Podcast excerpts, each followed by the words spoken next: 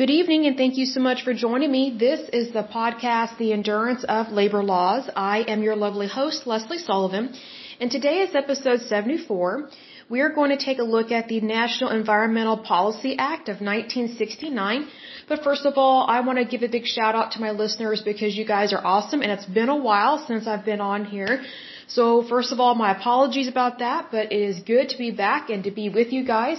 So a big shout out to Oregon, Ohio, Pennsylvania, New York, Oklahoma, Texas, Virginia, and British Columbia. So let's go ahead and take a look at this policy act here, the National Environmental Policy Act, also known as NEPA. This is a law, and it was enacted by United States Congress. So there's some things that Congress does, there are things that other departments do as well, but in terms of laws like this, this was enacted by the Congress. So that's very interesting to see this, that it was enacted by the Congress, because I think sometimes people, I think they kind of get jaded about our government and think that, oh, the government doesn't care, when it does. We just want to make sure that it doesn't pass too many rules, laws, and regulations. But NEPA is known as the National Environmental Policy Act of 1969. It was effective January 1st, 1970. Excuse me. So, and this is a United States environmental law that promotes the enhancement of the environment and established the President's Council on Environmental Quality, also known as CEQ.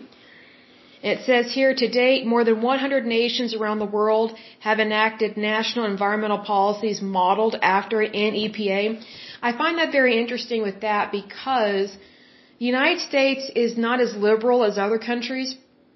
And I kind of feel like sometimes Europe and other countries, they, they use the United States as an excuse to pass rules, laws, and regulations that are so extreme and then say, oh, look, the United States is doing it. And, you know, that's not necessarily true. Do we pass rules, laws, and regulations in our country? Yes, for sure, we do. You know, high five on that. Yes, we do. But we are not like um, France or the UK or Spain or some of these other countries that are very extreme in terms of the laws that they pass on the environment. And you know, Spain is not as extreme as France, but you know, a lot of those countries over there, they are very much socialist, and they don't really give people a lot of freedom to do much. And so typically what happens in these socialist countries is they say, oh, we care about the environment and if you don't agree with our laws that we want to pass, then you must be okay with polluting the environment and that's not true at all. But sometimes that's how things get so far extreme and it just takes it on a whole different course that it, it's not even relevant to what was initially passed. You know, I've often wondered what um, the UK, Scotland, Ireland, France, and some of the other socialist countries over there, including Italy, including Italy, excuse me. I sometimes wonder what they would be like today if they were truly capitalist. You know what? You know how many jobs would their would their people have? You know, you know how much access to money would their people have? Because whenever you have socialism, you have less access to less money. So the big lie with socialism is that, oh, it's free healthcare for all, everybody's going to be equal. Well, you may be equal, but you're going to be equally poor. So th- this comes down to laws like this, you know, when whenever you have environmental laws, they start out with a really good cause, and this one started out really good. This policy act, and it, it grew out of concern excuse me, in the 1950s and 60s, uh, over there was a Santa Barbara oil spill that occurred in 1969, and I guess it's one of the third worst um, oil spills that the United States has ever had. I never knew about this until I was researching um, about this policy act. But you know, oil spills they happen. So I think that it's easy to say, oh, look how bad this is. Look at the catastrophe. Well, guess what? You know, I live in Oklahoma, as you know, my lovely listeners. And you know what? Almost every tornado we have is a catastrophe. It's horrible. That's just the nature of those types of events. So whenever you have an oil spill, I think it's extreme to to say, oh, it's the worst one, or it's the fourth worst one, or it's the second worst one, whatever the case may be. And it's like, you know, oil spills happen. They're almost always an accident. No one intends for them to be intentional. But, you know, there are a lot of things that happen in our world that are accidents that take place. I just don't think it should be, I'm probably not using the right word, but I don't think it should be catastrophe, basically, I can't even say it, catastrophe driven. I'm trying to think of another word. My apologies. I'm, I'm kind of tired at the moment. I'm uh, filming this kind of late in the day, but, um, it just seems to me like, you know, it's easy to say, oh, this is the worst one, or, you know, this is, you know, similar to a really bad one we had decades ago or something like that. Well, you know what? All oil spills are bad. All of them. Every single one of them are bad. Can one be worse than the other? Sure. But I think that to make it so hyper driven in terms of catastrophe, I think that's a mistake to do that.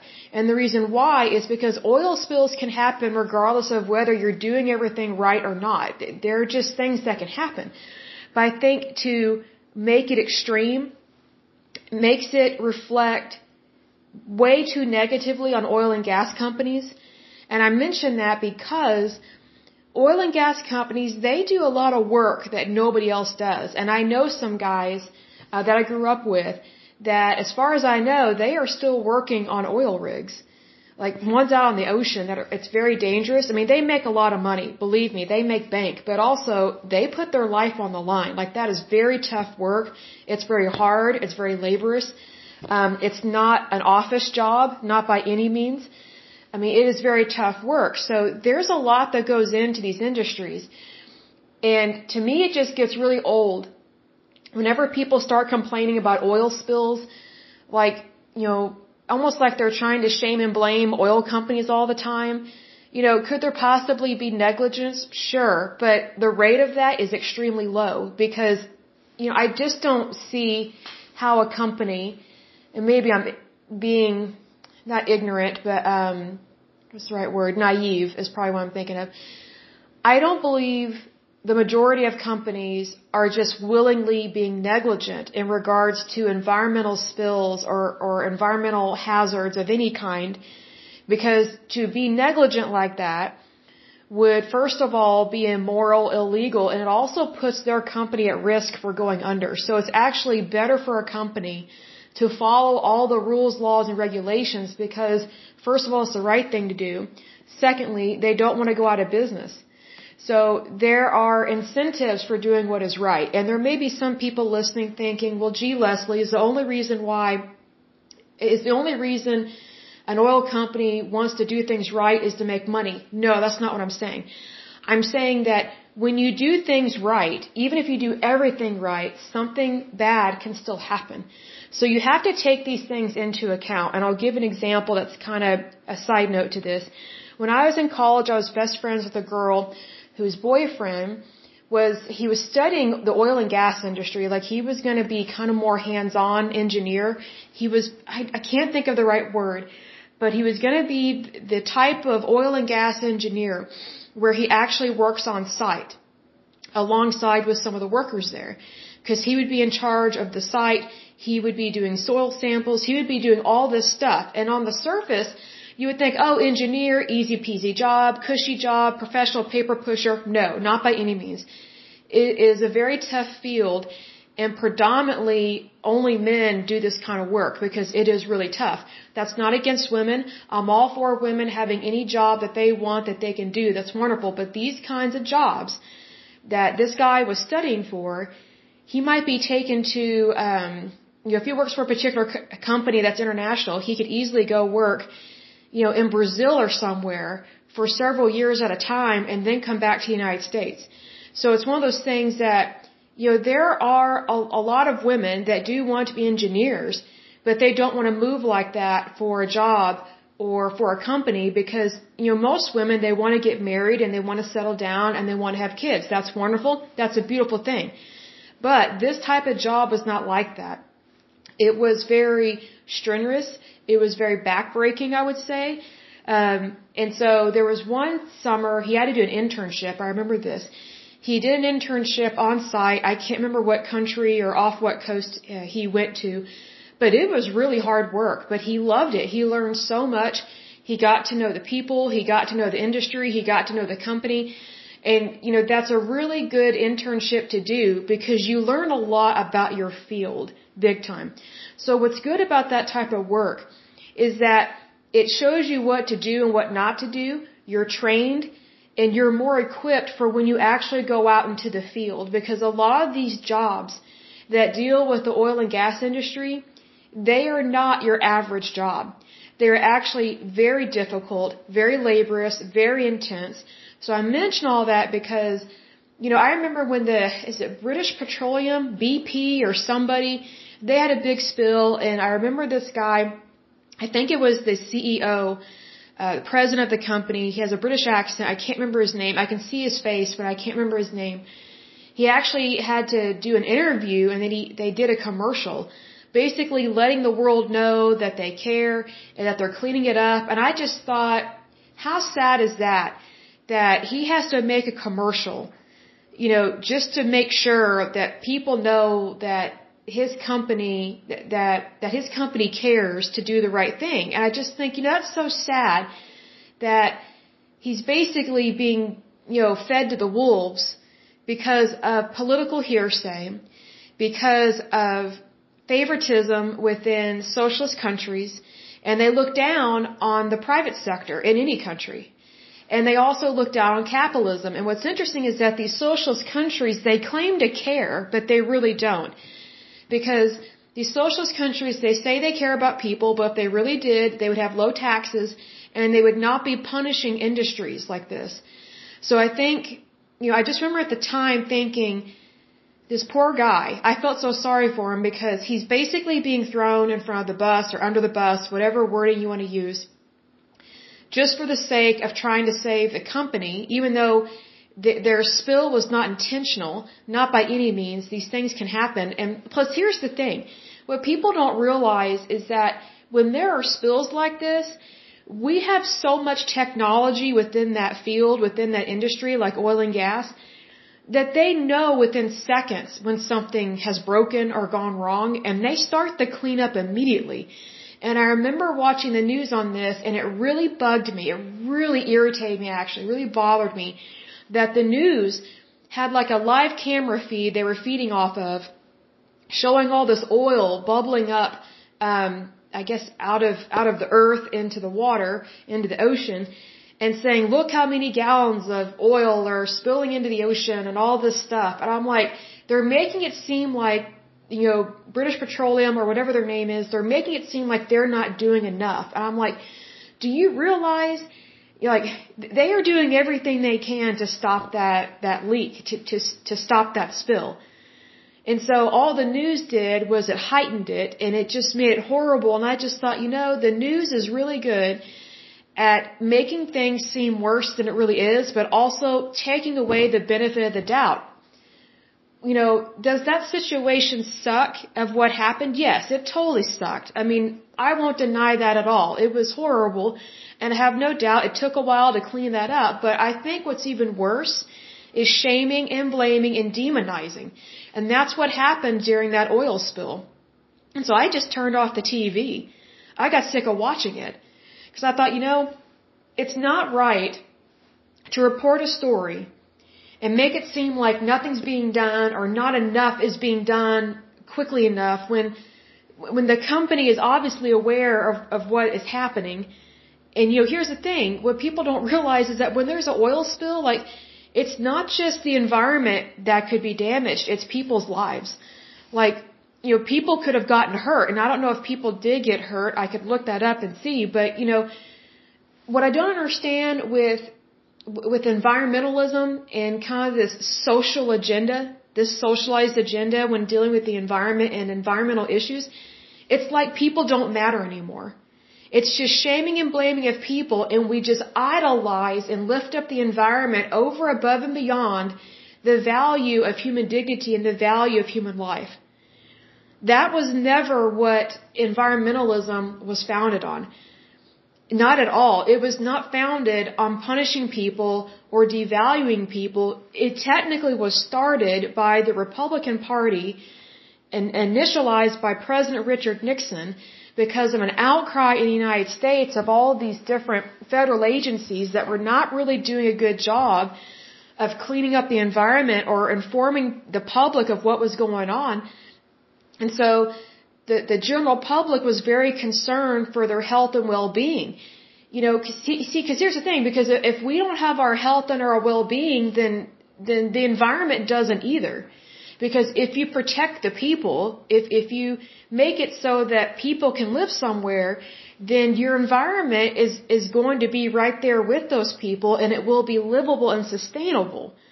But if all you're ever doing is just focusing on grass, weeds, plants, possums, animals, you know, whatever the case may be, if all you're focusing on are these other things, the environment, just straight environment, but you're not really caring about people, then you have completely missed the mark of what it means to be a human being and to care about other people. Because, you know, to care about the environment means that, you know, that, how do I word this? I was going to say that I love you, I care about you, and you're my neighbor, and I'm going to do everything I can that, that is reasonable, good, moral, and true to help you. That, that's what it means to be a good neighbor. But you know, let's say for example, I'm just gonna I'm just gonna throw out an extreme here. Let's say I can't stand people, but I love the environment. Well, guess what?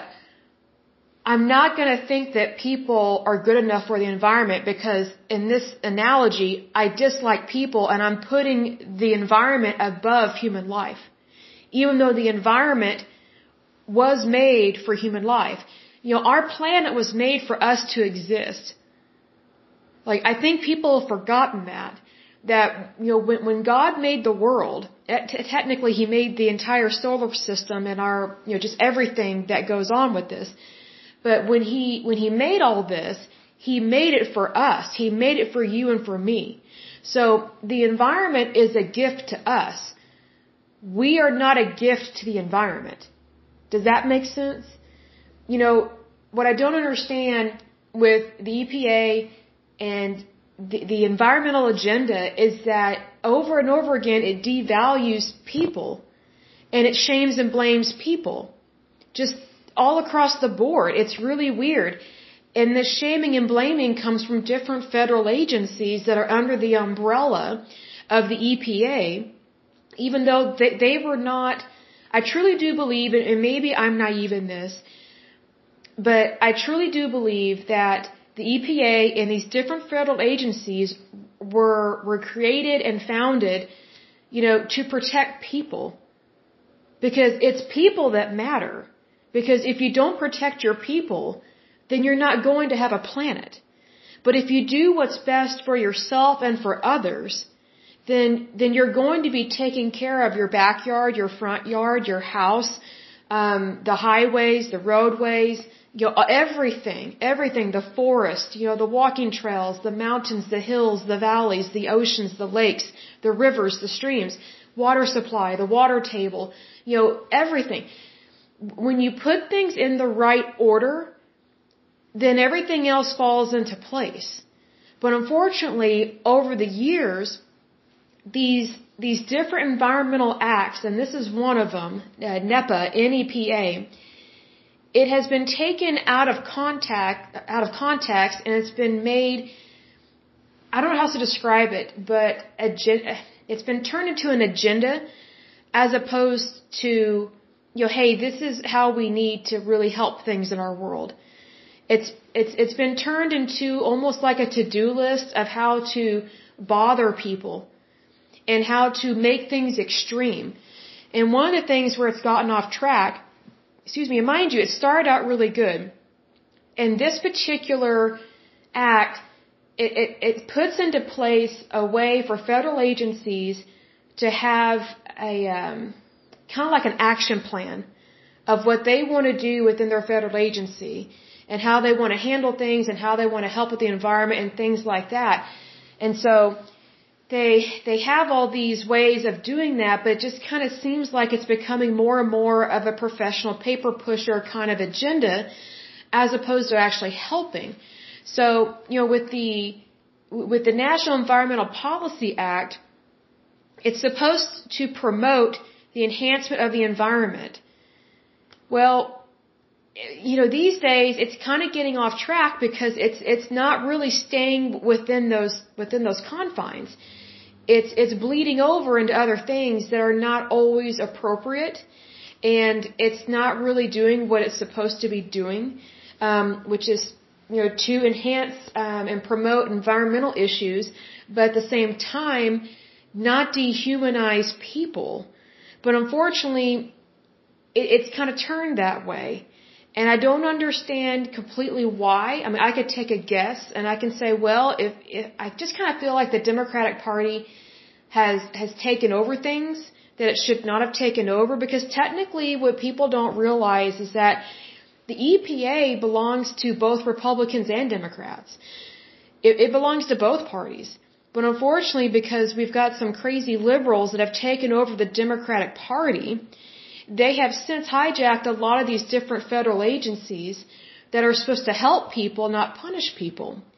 So to me, that's a big problem because we're, we're getting way off target. Our target, yes, is the environment and to repair it, to renew it, to make it better, and to have accountability. There should be accountability, whether it's the private sector or the public sector.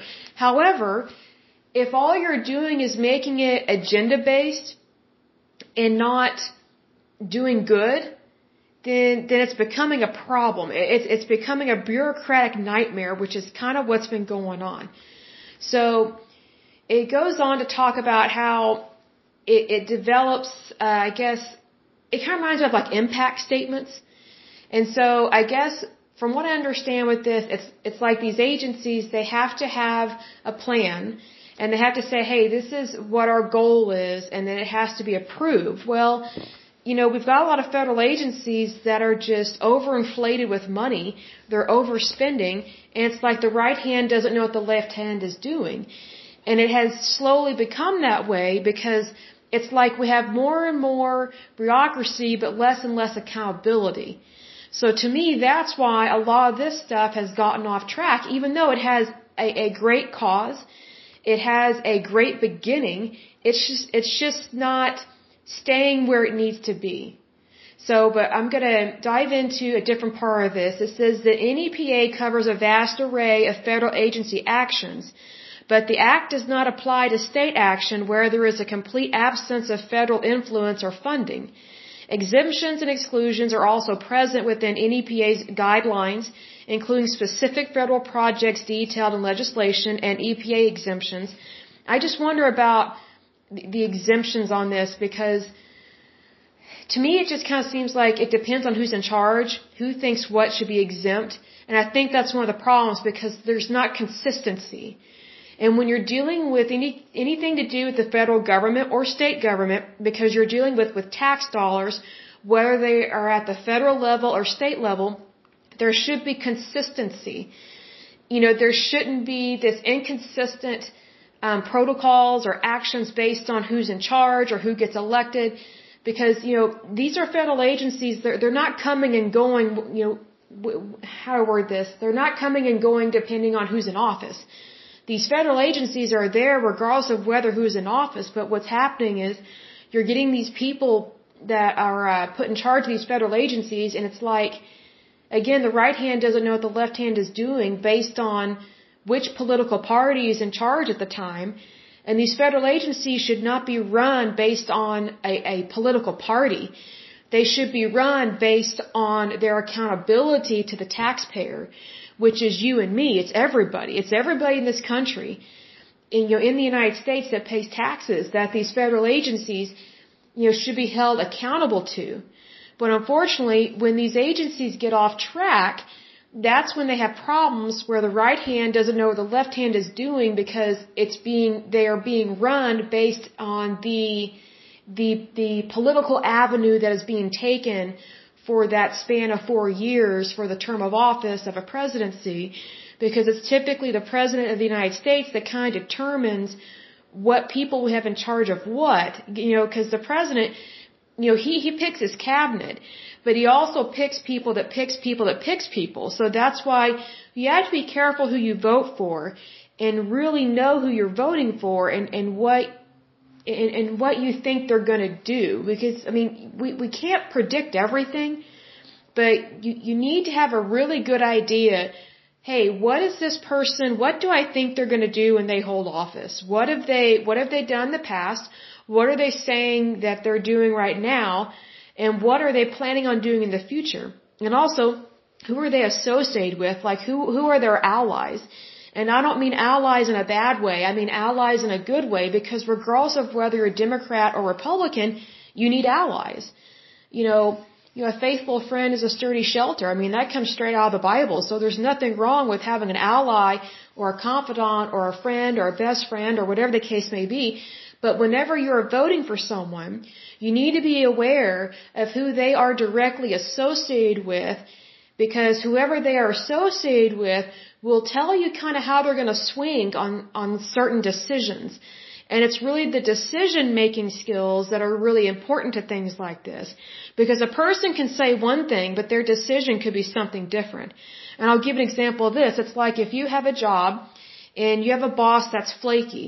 They say one thing in an email or maybe they drop a note on your desk or something. Like they say one thing here, but then something completely different comes out of their mouth. And it's like, well, what were you really wanting me to do? Or you know, what kind of meeting did you think we're going to have? You know, things like that. Like there needs to be consistency with what comes out of someone's mouth in, in regards to also what they do in their actions is the thing.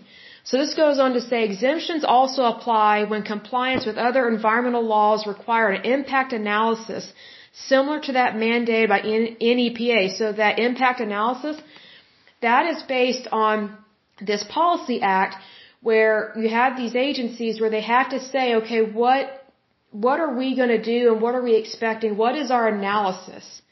Because prior to the EPA being created by President Richard Nixon, you had these federal agencies that were kind of scattered and scatterbrained in terms of how they functioned and how they mandated themselves. And I don't mean scatterbrained disrespectfully, but it's one of those things that they they weren't really they were not really regulating themselves to the best of their ability because you have to think about this all this was new back then. Like we can look back and say oh they shouldn't have done that. They should have did this da da da da da. You know we, you know we can we can look back and say oh here are the pros and cons and this is what I would have done da da da da. Well here's the thing. You know all of this stuff was new at one point in time. So the people that were in charge at the time were making the best decisions that they knew how because this was this was completely new. Like prior to President Nixon founding and creating the EPA, we didn't have an EPA. All we had were these different federal agencies that were not talking to each other because you know these federal agencies they kind of remind me of our different um, different branches of the military. You know, like the Army, the Navy, the Marine Corps, you know, it, it just, it's like, and the Air Force, I forget about them, my apologies, Air Force. Um, but it's like, you know, we have a really large military, we have the best military on the planet, the United States does, and it's wonderful. But sometimes our, our military, it's like, I've noticed that soldiers from different branches of the military, it's, it's like they don't always have camaraderie for each other. It's like they only have camaraderie within their own little division or branch within that. And, and that's not the American way. Yes, you're trained differently. Yes, the Air Force pilot is trained differently than boots on the ground, you know, a Army, you know, Marine Corps person or something. Yes, they're different, but we're both on the same side. And sometimes I can just tell when they're not really communicating with each other very well. It, there's, there's just this combativeness. There's this lack of communication. And if, if anybody needs to really communicate with each other, it's our military people. And I've noticed this over the years. And you know, maybe they've just got it tough, I don't know. But that reminds me of these federal agencies. It's like, well, we're on team A, you're on team B, we don't care about team C. No, no, no, no, no. We technically are all on the same team. We just have different jobs, different responsibilities. So we have different protocols that, that we do based on our job function. That doesn't mean that one is better or, or worse than the other. It just means we have different responsibilities, but we do need to communicate with each other.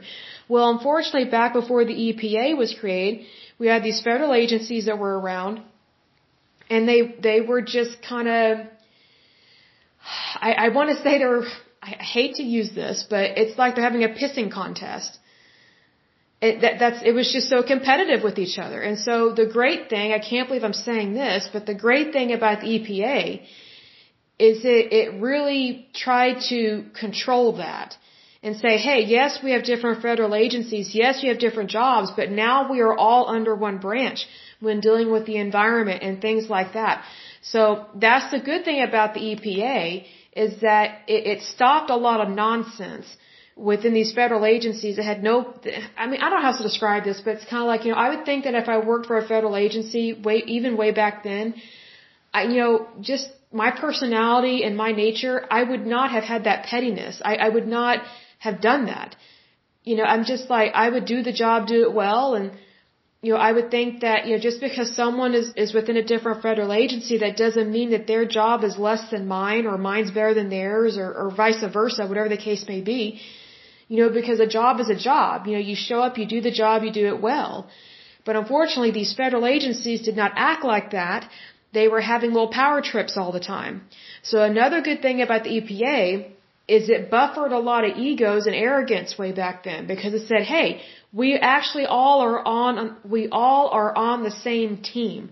So we have a responsibility to communicate with each other.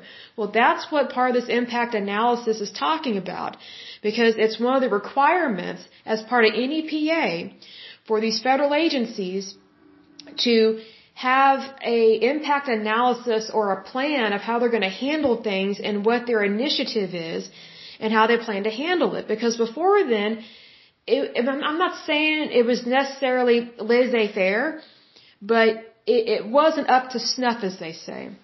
So it goes on to say such laws can include but are not limited to the Clean Air Act, Resource Conservation and Recovery Act, Safe Drinking Water Act, and the Federal Insecticide, Fungicide, and Rodenticide Act.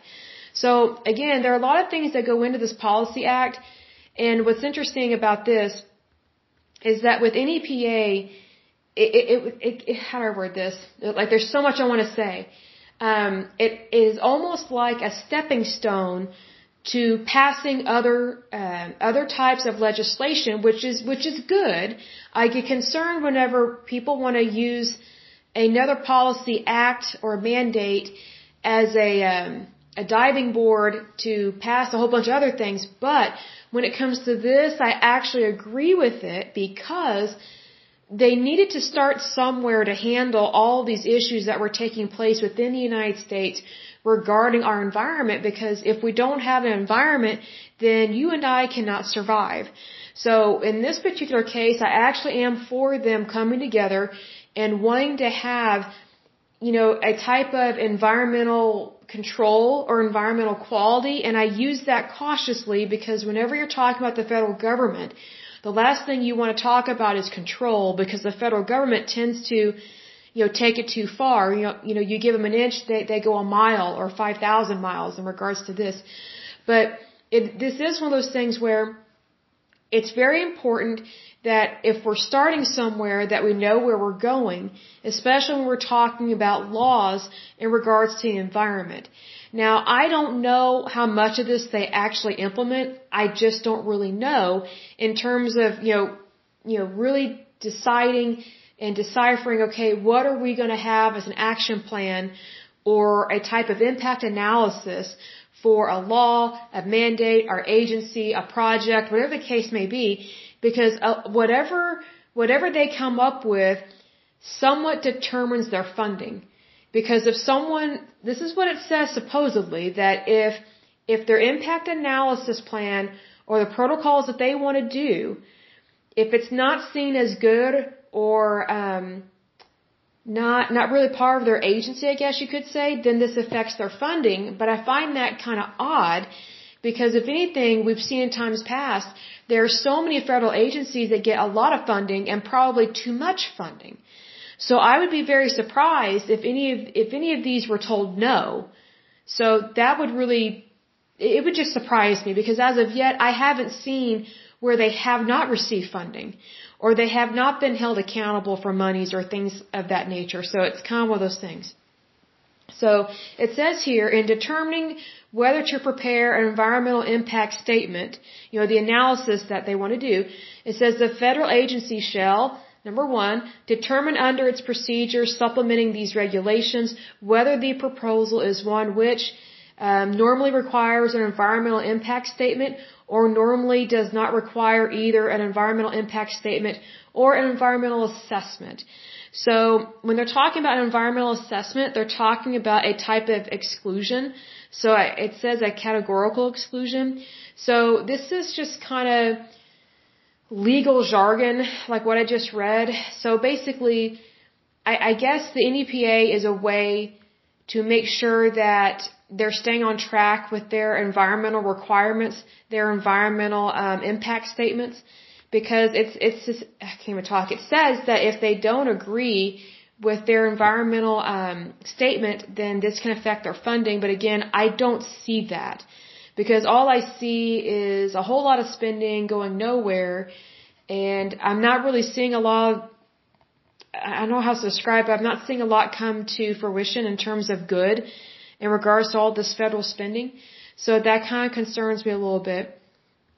So it says here consequences for violating the National Environmental Policy Act. So it says agencies that violate NEPA may suffer harms to their reputations that can jeopardize future funding opportunities.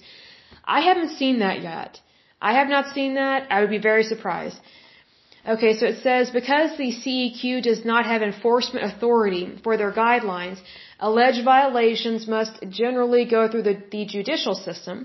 These lawsuits can further harm the agencies by demanding money and resources from the federal government and delay projects for years. So here's the thing. If if you have all these lawsuits, it's really not the agency that suffers or the, or the federal government. It's you and me because it's our tax dollars. So whenever you have these kind of frivolous federal lawsuits taking place like this, I, I just kind of have to roll my eyes because I'm like, you know, all it is really is just someone basically they're just palming a 20 and putting it into someone else's hand. It's not really going where you think it's going to go, and it's not really doing any good. It's just, okay, if you've got a problem, handle it, deal with it. If something's not up to snuff, then you know what, redo it, make it better. But unfortunately, you know, when you're dealing with the federal government, sometimes its its mode of handling things is just to how I word this? Well, I was going to say waste money. I was trying to be nice um, waste money, waste time, make it seem like they're doing stuff, which again is just professional paper pushing. And that doesn't help anyone. It doesn't help you. It doesn't help me. It does not help our country. So, you know, again, I think NEPA, as, as convoluted as it is with this, because you would think this would be a simple thing to discuss, but it's not because it, it is a, how do I word this? It's it's not as simple as what you would think. Like when I'm researching this, it's like well, it's almost like the IRS code. I don't know how else to describe it. It's like you would think it would be simple, but it's not. So it's just full of a lot of fluff and saying, oh, we have analysis, we have impact statements you know, if we don't like your impact statement, then you're not going to get funding. And it's like, you know, I have to call the BS card because they get funding all the time, these different agencies. So I think it just, it's kind of like, you know, again, like palming a 20 from one agency and going to another, especially if they have to take it to court. So, you know, here's another thing. We need to be careful about, um, court cases that go to court when you're dealing with federal agencies like this because yes, we want accountability, but do you really want something to be held up in court for years? And you're, you're all you're doing when you're dealing with a federal agency being sued by the federal government or things like that, we're really just suing ourselves because we're, we're the taxpayer. We're the one who's paying for all of it. So, excuse me. So whenever you have an agency or someone within the federal government that just loses a case, it's really the taxpayer that loses.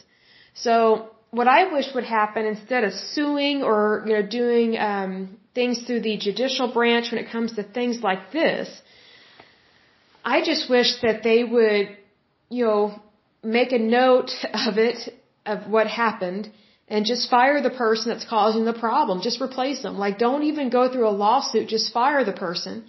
Get someone in there that knows what they're doing and just fix the problem. Because otherwise, if all we're doing is, is just suing, you know, agency to agency, federal government, you know, agency and things like that, all we're doing is shooting ourselves in the foot and we're just wasting our tax dollars.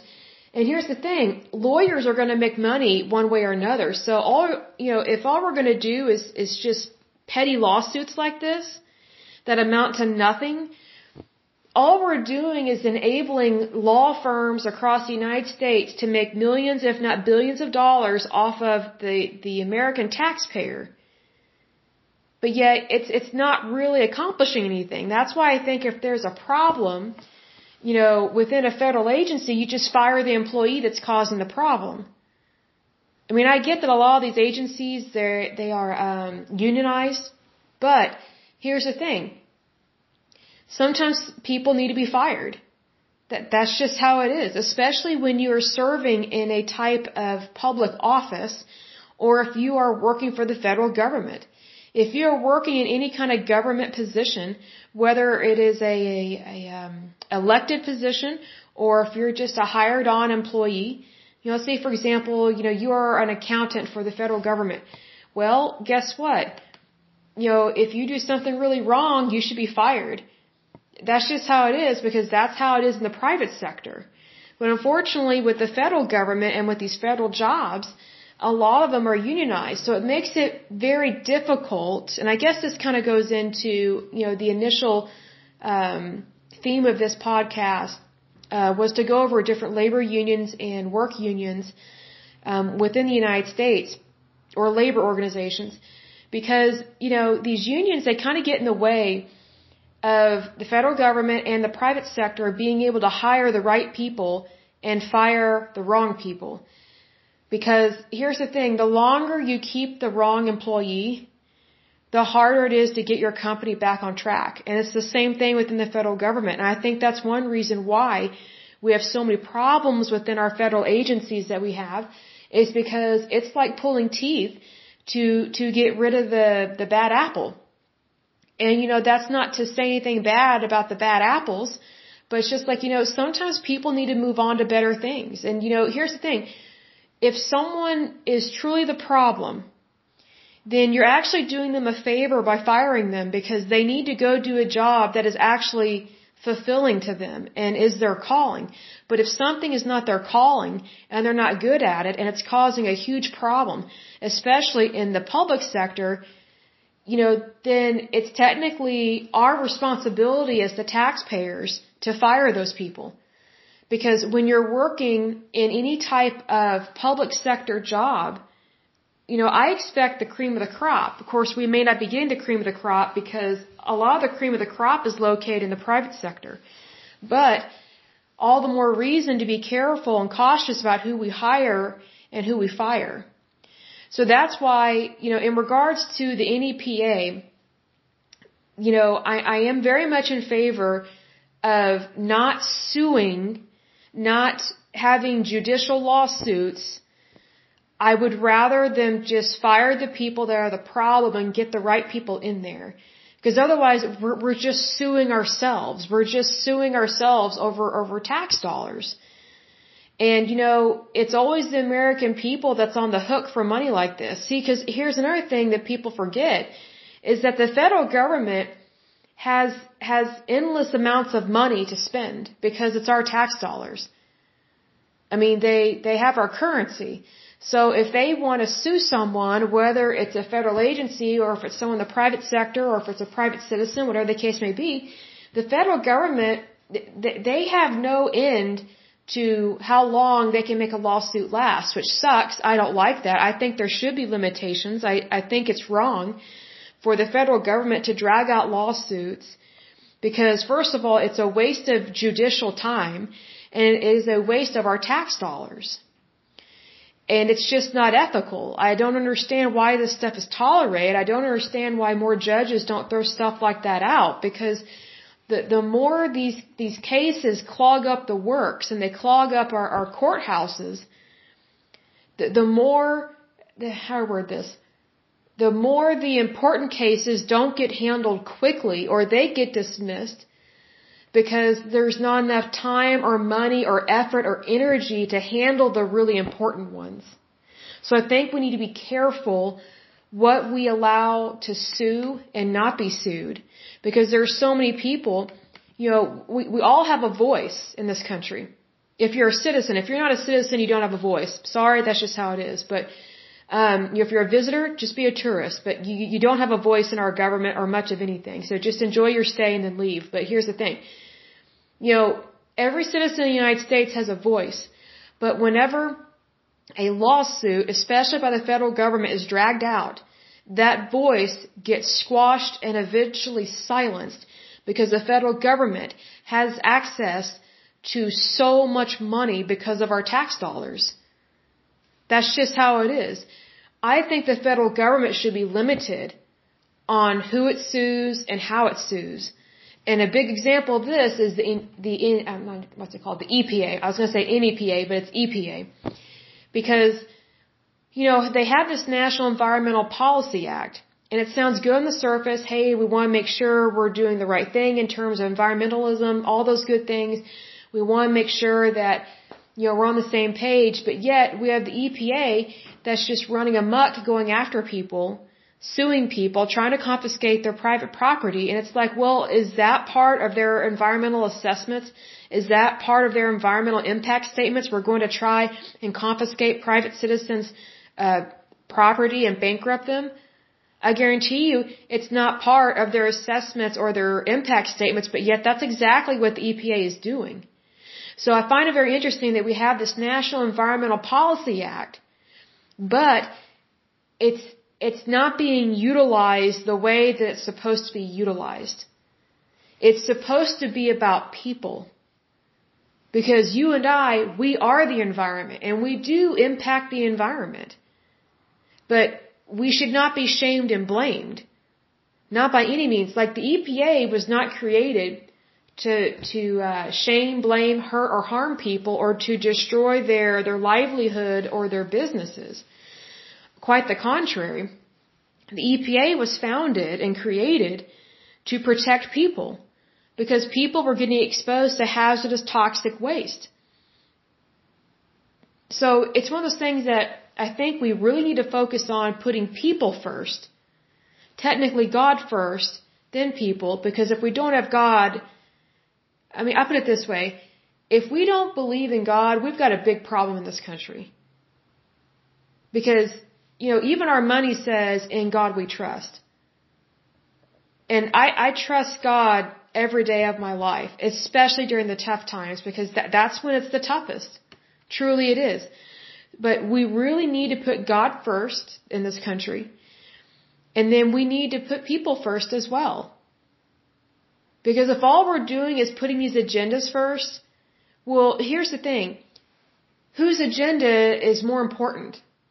You know what I mean? Like, you know, like for example, if I have a cause, let's say for example, I, I believe in protecting the whales, which I do. They're beautiful, wonderful creatures and we need them, but if all I'm focused on are the whales, but I don't care about people, then I've totally missed the mark of what it means to be a human being. Because, you know, let's say for example, all I care about is whales, but I, I hate people, then wouldn't it be kind of hypocritical for me to expect people to love me and respect me when I hate other people?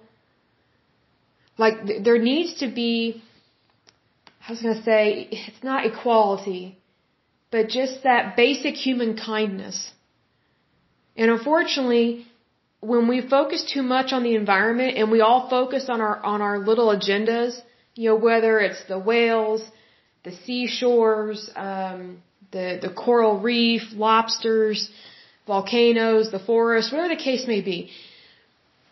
If all we're doing is focusing on our own personal little agenda, and those things can be important, yes, but if all we're focusing on are these little agendas, and, and we really hyperventilate over them, then, then we're not really doing what we are supposed to be doing in terms of being a human being and caring about other people and caring about their health, their safety.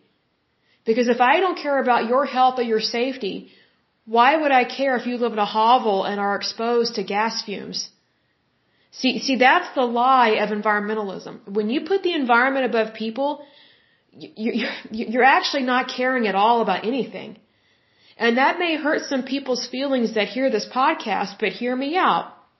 You'll practice some due diligence here and practice some patience with me here.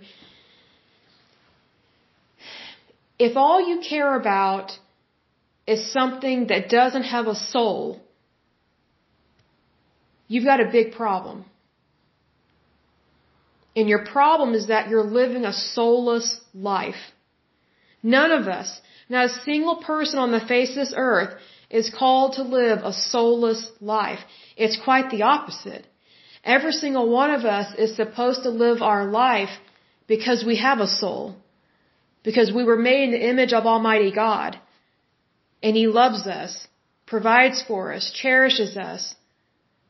Because every single one of us are one of His children. Being that we are one of God's children, that makes us related in a way. We are brothers and sisters in Christ Jesus. So, being that we're, we are in the same family, we are in God's family, then it's not logical, rational, or reasonable, or loving to not love you. Does that make sense? So, if all I care about is the environment, but I don't care about you, then technically that would make me a fake and a fraud and a phony. Because I'm not valuing what I'm supposed to care about, which is my neighbor, my fellow man, woman, or child. Because when I care about my neighbor, my, my fellow man, woman, or child, then, then I'm going to value what environment we live in as people, meaning you and me, as part of community, as, as part of this town, this city, this state, this nation, this beautiful nation that we call home, that we call the United States. But, you know, it's like, for example, you know, Oklahoma was very competitive with Texas, especially in football. Even though I don't like very many Texas fans, um, I love them. I do. I love Texas. I love them very much. And I will say this, Texans are very loyal people. I'm very impressed with Texans. You know, the state of Texas has a very well written constitution, that's for sure, because they, they know they can leave the United States at any time. I mean, that is an amazing legal document. But here's, but here's what's even more amazing. It's the people that live there. Because the people that live in Texas, they are some of the hardest working people that I've met outside of Oklahoma. I mean, Oklahomans, we, we are pretty tough and we are very hard working. I mean, I don't know how many of you have ever visited Oklahoma. If you have not, do come visit. I would love to meet you. But here's the thing. Oklahomans, you have to be tough to live here. As I've said in previous podcasts, in Oklahoma, we have extreme weather. We have tornadoes, we have blizzards, we have ice storms, we have flash floods, we have, I mean, black ice, hail, sleet, snow. I mean, and this this can all happen in a month. Like it, can happen very quickly. It, it's crazy. Oh, and we can have dust bowls as well. Like you know, we had a dust bowl, really bad one back here in the 1930s. But you know, whenever we have a really bad drought in Oklahoma, sometimes it looks like a dust bowl is going on right outside, and that happened when I was in college. We had not had rain in a long time. And I remember volunteering at, at like this career event with one of my friends. So we go to this career event to help graduating seniors to get jobs and things like that. And everybody that came in looked like they had soot or they were all wearing brown suits and jackets. And we're like, what is going on? Well, a dust storm had hit our town and everybody just came in just loaded up with dirt on them because the the soil we don't have the best soil here compared to like Mississippi and things like that. So our soil um, can be very dry, especially our topsoil. It's not the most fertile soil, um, so it just kind of picks up and you know very easily gets blown around by the wind. So everybody that came in had to dust off. Well, literally, I had to go out to my vehicle to go get something. And oh my goodness, I had to put my jacket over my, over my face to not inhale all this dirt that was in the air. And then when I got back inside, I had to go to the ladies' restroom and dust off, get all this dirt off of me. I mean, it was just, it was in my hair, it was in my ears. It, I mean, I tried to not get it in my eyes, and it's just, it was just crazy. But, you know, to live in Oklahoma, you have to be really tough. So I kind of consider Texas to, to be our, our, our sister state, kind of like our big sis, you know, because they're such a large state, large state, excuse me. And they're just really good, hardworking people. So, being that I know that Texas is a really good state, they're very loyal people.